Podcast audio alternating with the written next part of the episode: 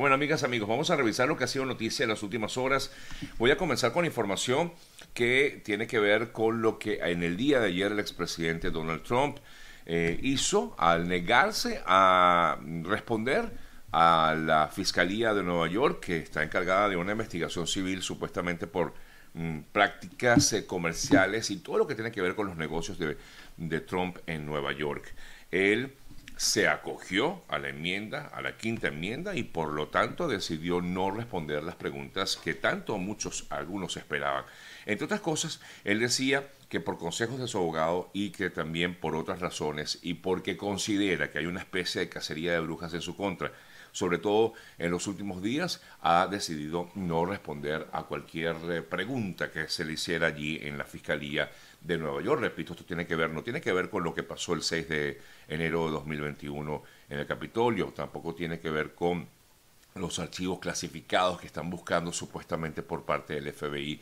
o que hicieron la razón por la cual hicieron el allanamiento en su residencia en Mar-a-Lago en Palm Beach. No, no tiene nada que ver con esto. Esta investigación tiene que ver con una, em, em, unas, em, digamos, eh, documentos vinculados a lo que es el negocio inmobiliario como tal del multimillonario Donald Trump, que por cierto en el día de ayer, no sé si lo vieron,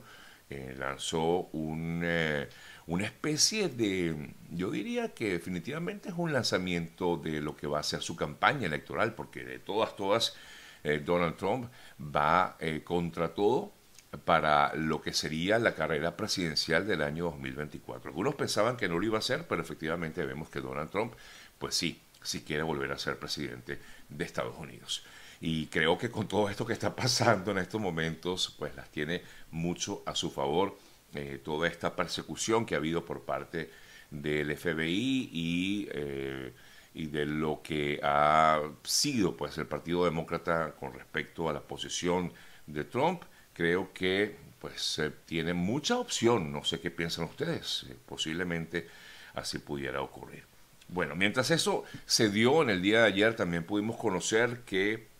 el Departamento de Justicia hablaba de, una, eh, de un complot que tenían las fuerzas Quds, las fuerzas o la Guardia Revolucionaria iraní, eh, que tenía supuestamente en la mira al ex asesor de Trump, por cierto, eh, John Bolton y también tendría en la mira a quien fuera eh, Mike Pompeo, quien fuera su canciller, el, eh, representante, del Departamento de Estado norteamericano. Según documentos judiciales, las CUTS habrían estado organizando atentados contra ambos, contra ambos, contra tanto Bolton como contra Pompeo. Esto es información que fue publicada en el día de ayer por parte del propio Departamento de Justicia. Me voy a Perú, otro presidente que no la tiene bien, eh, no, las, no la está pasando nada bien, que es Pedro Castillo. En el día de ayer, eh, seguramente muchos de ustedes se enteraron, hubo allanamientos en la residencia del eh, presidente Pedro Castillo en Perú. Esto con el objetivo de buscar a Jennifer Paredes, investigada por presunto tráfico de influencias. Pedro Castillo salió en defensa de Paredes, quien es su cuñada, por eso es que la buscaron en, su residencia y en el Palacio de Gobierno para lograr dar con su eh, paradero, porque tiene en todo caso una investigación por presunto tráfico de influencias. Al parecer, eh, la señora Paredes eh, tenía o había hecho una serie de negocios, asegurando que eran negocios por eh, del gobierno y total que no era así y es por esta razón que la fiscalía o en todo eh, sí la fiscalía peruana está eh, buscando a Jennifer Paredes y justamente en el día de ayer pudimos conocer en horas de la noche que la señora Paredes se entregó ante la fiscalía peruana luego de haber sido buscada, como ya les decíamos. Me imagino que habrá habido algún tipo Mm, de, exigencia por parte del propio Castillo para que eh, se entregara a la señora Paredes. La cuñada del presidente peruano se entregó entonces ayer a la fiscalía que la investiga por presunto tráfico de influencia, estoy leyendo la noticia, por presuntamente ofrecer una obra de saneamiento en Cajamarca, la región oriunda del mandatario. Eh, en este momento dentro de su edad, estoy leyendo textual, su coraje y valentía se encuentran en la fiscalía para apersonarse y entregarse como tal a la fiscal. Es la información pues, que se dio en horas de la noche del día de ayer en relación con esta señora Jennifer Paredes, que es su cuñada, aunque él afirma, digo, Castillo, eh, que es como una hija y por eso la trata como una hija. Es lo que él ha comentado y lo dijo ayer incluso en un discurso donde aseguraba que todo esto era una tramoya, un show mediático que ha organizado el Fujimorismo en, eh, en eh, Perú en su contra y bueno, es por supuesto su manera de defenderse. Lo que pasa es que definitivamente el señor Castillo no la tiene nada fácil porque tiene que enfrentarse Em, contra esa oposición y además ante una serie de investigaciones que hay en su contra de presunta corrupción y entre ellos estaría esta trama, esta trama de, donde estaría involucrada su cuñada y eh, posiblemente hasta su esposa. Tanta es la situación que el abogado de Castillo, ante todo esto, aunque no dijo que tenía que ver con ello, pero dijo que había tomado la decisión el abogado defensor de Castillo, había tomado la decisión de, renunciar a la defensa del presidente y la eh, primera dama, dijo el abogado Benji Espinosa, que ha dedicado todas sus fuerzas en la defensa del debido proceso en el marco del principio de presunción de inocencia atendible a cada ciudadano de la República, leyendo un poco textual, pues lo que dice el argumento por parte del abogado eh, Benji Espinosa, abogado de mm, Pedro Castillo.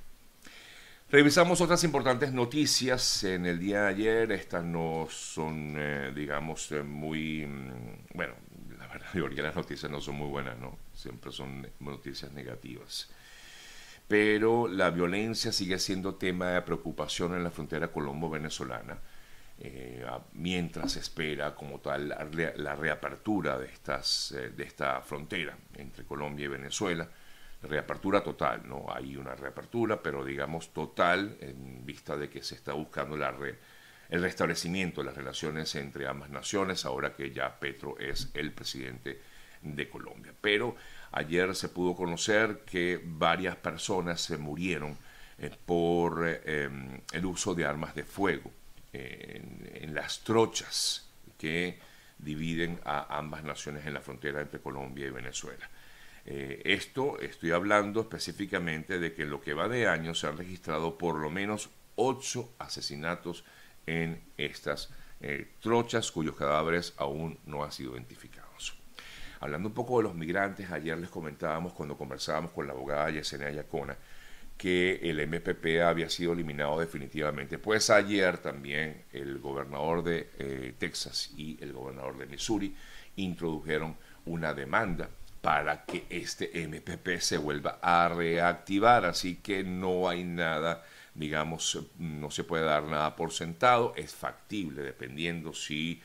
eh, los juzgados así lo determinan, pudiera reactivarse otra vez este conocido programa de MPP, que es el que obliga a las personas, una vez se entregan en cualquier puesto fronterizo en Estados Unidos, entre Estados Unidos y México, a ser devueltos a México para seguir su proceso migratorio allí. Todavía no hay una decisión, por lo tanto, en todo caso está latente este tema, eh, pues em,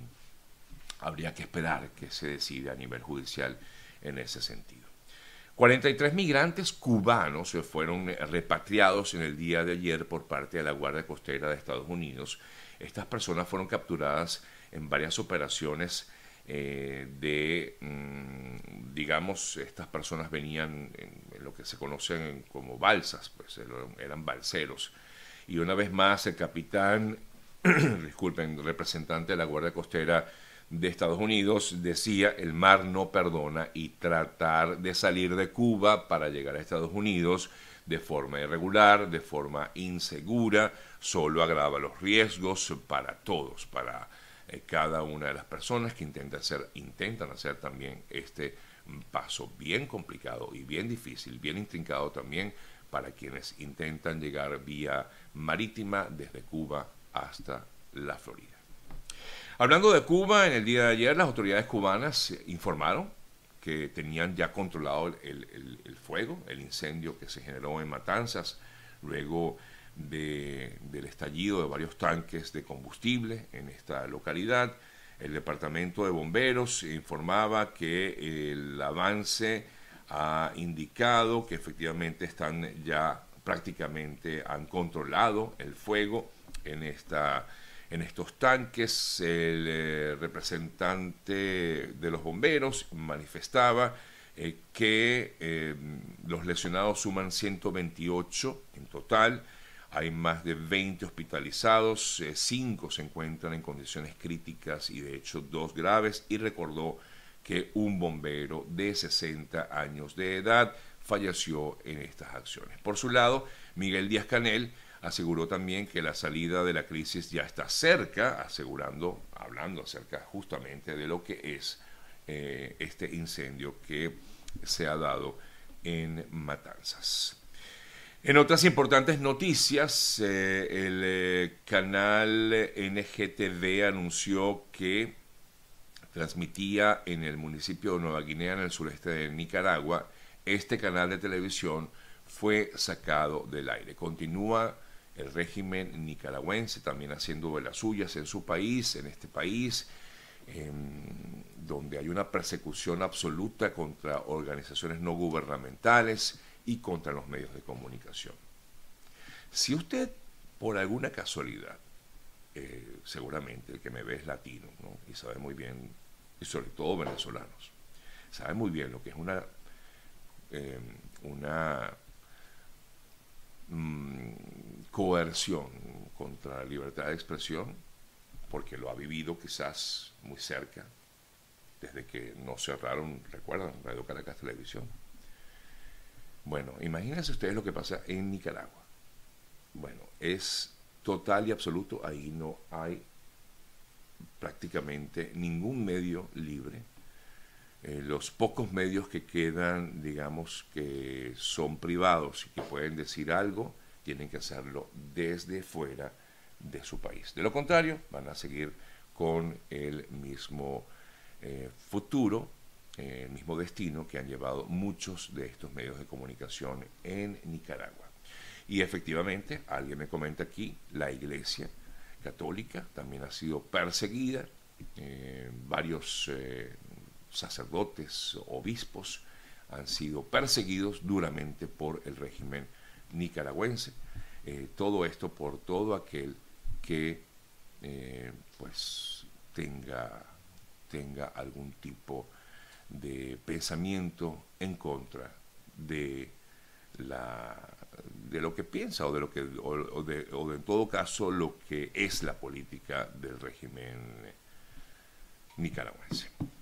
Me voy a Venezuela, lluvias en Venezuela, muchas lluvias. Quienes están en Venezuela y que están conectados conmigo se habrán percatado de esto. De hecho, hubo desbordamiento de varios eh, ríos, quebradas en diversas partes del país. Hay una fuerte, mm, un paso de una depresión eh, por Venezuela, razón por la cual estas lluvias han permanecido. No sé si en estos momentos sigue lloviendo en Venezuela, posiblemente sí, eh, debido a este, como ya decía, este fenómeno que se presenta actualmente en Venezuela. En Barinas, quizás uno, una de las zonas más afectadas porque se desbordó el río Socopó, ha generado eh, bueno, muchas personas afectadas, más de 1.500 personas se habrán visto afectadas con el desbordamiento del río Socopó, muchos han perdido completamente su vivienda, eh, razón por la cual ayer la gobernación del estado le pedía apoyo al gobierno central, según decía Sergio Garrido, ante esta situación que afirma es de emergencia en la entidad mm, en Barinas. Eh, nos encontramos pendiente de lo ocurrido en diversas poblaciones como las Flores del Carmen Libertador y la Florida, entre otras. Estamos en contacto con eh, el gobierno, afirma el gobernador Sergio Garrido, para ver si nos prestan el apoyo para solventar la situación de la localidad. No solamente fue Barinas, hay otras partes, en Carabobo también llovió bastante y muchas calles anegadas y en mm, Caracas inclusive el eh, río Guaire, yo veía las, las imágenes del río Guaire y me acordaba de, la angustia que genera cuando uno veía ese río Guaire caudaloso y bueno, se desbordó en algunas zonas de, la ciudad, sobre todo en la parte eh, del este, básicamente en Petare. Eh, sí, de hecho hubo algunas emergencias en la zona, en Petare, ante lo que fue el desbordamiento también del río Guaire en Caracas. Bien, en otras informaciones también destacadas en las últimas horas, me voy a Paraguay con dos notas importantes de Paraguay. Una de ellas tiene que ver con quien fuera, quien fuera presidente, eh, Fernando Lugo, quien sufrió un ACV y eh, se encuentra en coma, bajo un coma inducido, según informaciones que daban en el día de ayer con respecto al expresidente Fernando Lugo. Y otra noticia también que nos viene de Paraguay es que eh, fue señalado Sebastián Marcet Cabrera como uno de los presuntos autores intelectuales del asesinato del fiscal Marcelo Pecci ocurrido en el mes de mayo en Colombia. Recordamos este caso del fiscal que murió en plena luna de miel por unos, unos eh, sicarios en Colombia, lamentablemente sicarios, por cierto, de origen venezolano eh, pero que murieron en Colombia y eh, según la información que se maneja en tanto en Colombia como en Paraguay, eh, se trataría de Sebastián, un joven de tan solo 31 años, quien es supuestamente conocido como el supuesto facilitador de un grupo de narcotráfico de gran poder en Paraguay. Eh, sus roles en esa organización serían los de colaborar en toda una ruta sudamericana eh, para conseguir recursos y continuar creciendo como red criminal, como red de narcotraficantes en, esta, en este país, en, Paraguay en toda mm, Sudamérica, por lo que entendemos de este, no sé si llamarlo cartel. Vamos con información que nos viene de Argentina. La justicia de este país ha frenado la salida de los 12 tripulantes del avión venezolano-iraní que habían sido autorizados la semana pasada.